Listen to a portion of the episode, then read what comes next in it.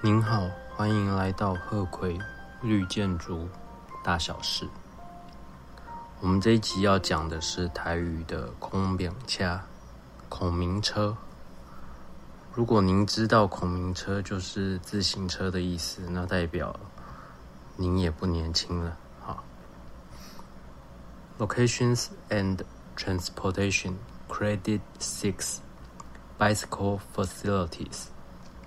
基地位置与交通的第六个得分项目：自行车的设施。这个得分项目可以取得一分。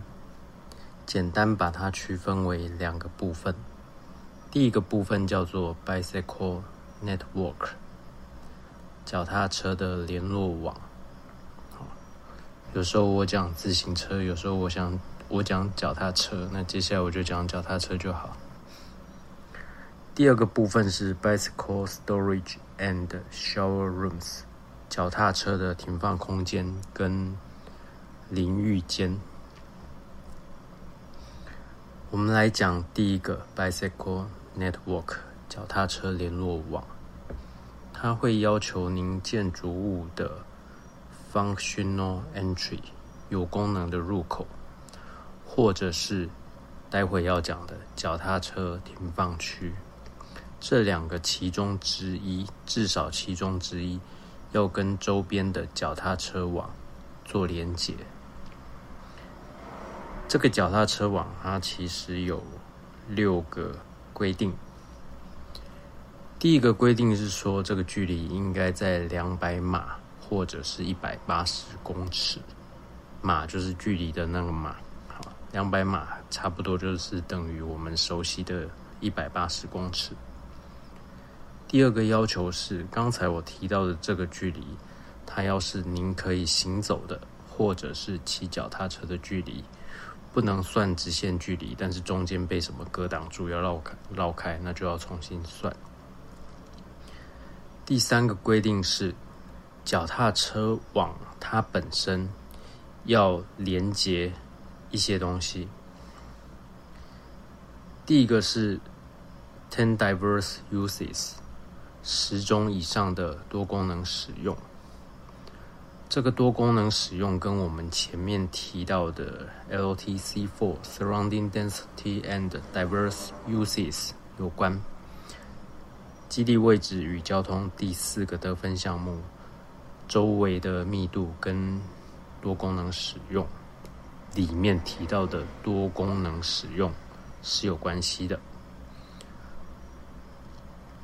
第二个条件是要连接到学校或者是求职、工作中介的就业中心。不过，这个就业中心的规定是，如果您案子有百分之五十以上是居住所使用，才符合可以这样申请。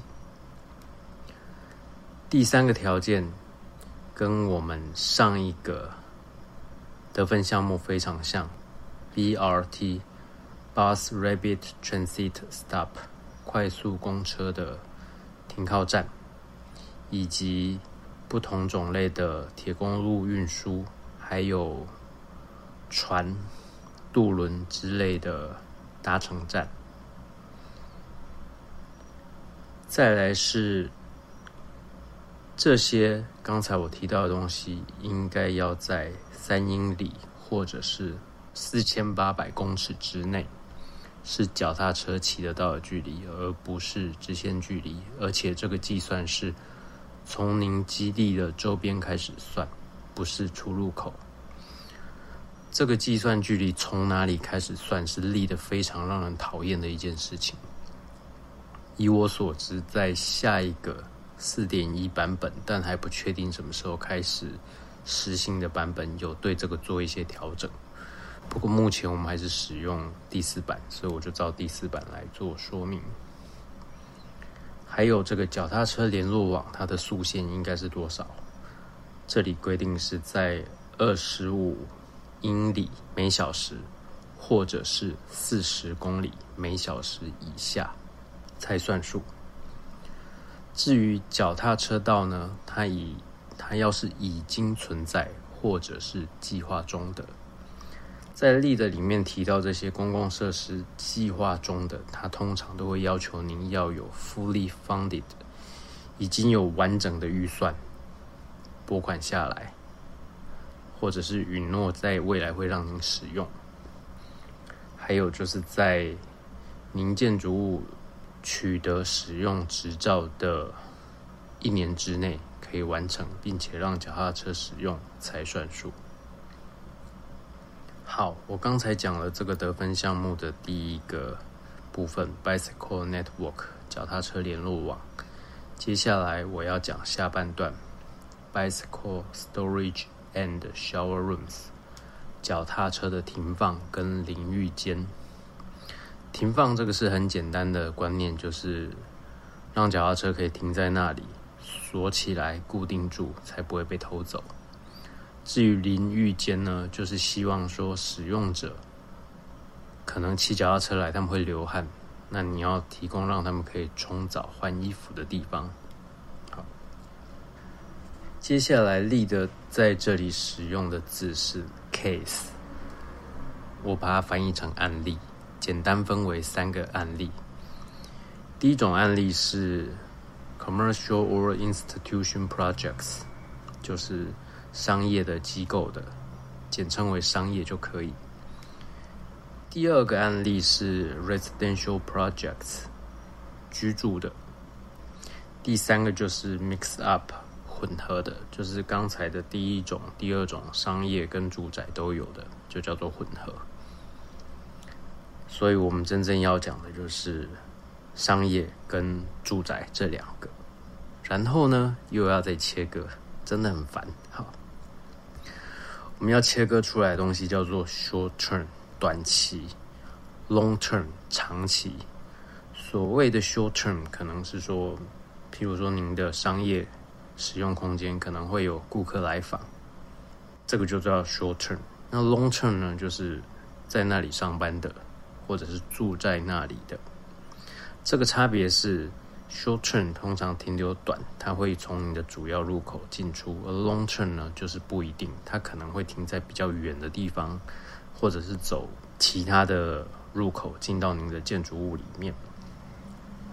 好，我来讲商业的脚踏车停放空间。短期的呢，要是 all peak visitors。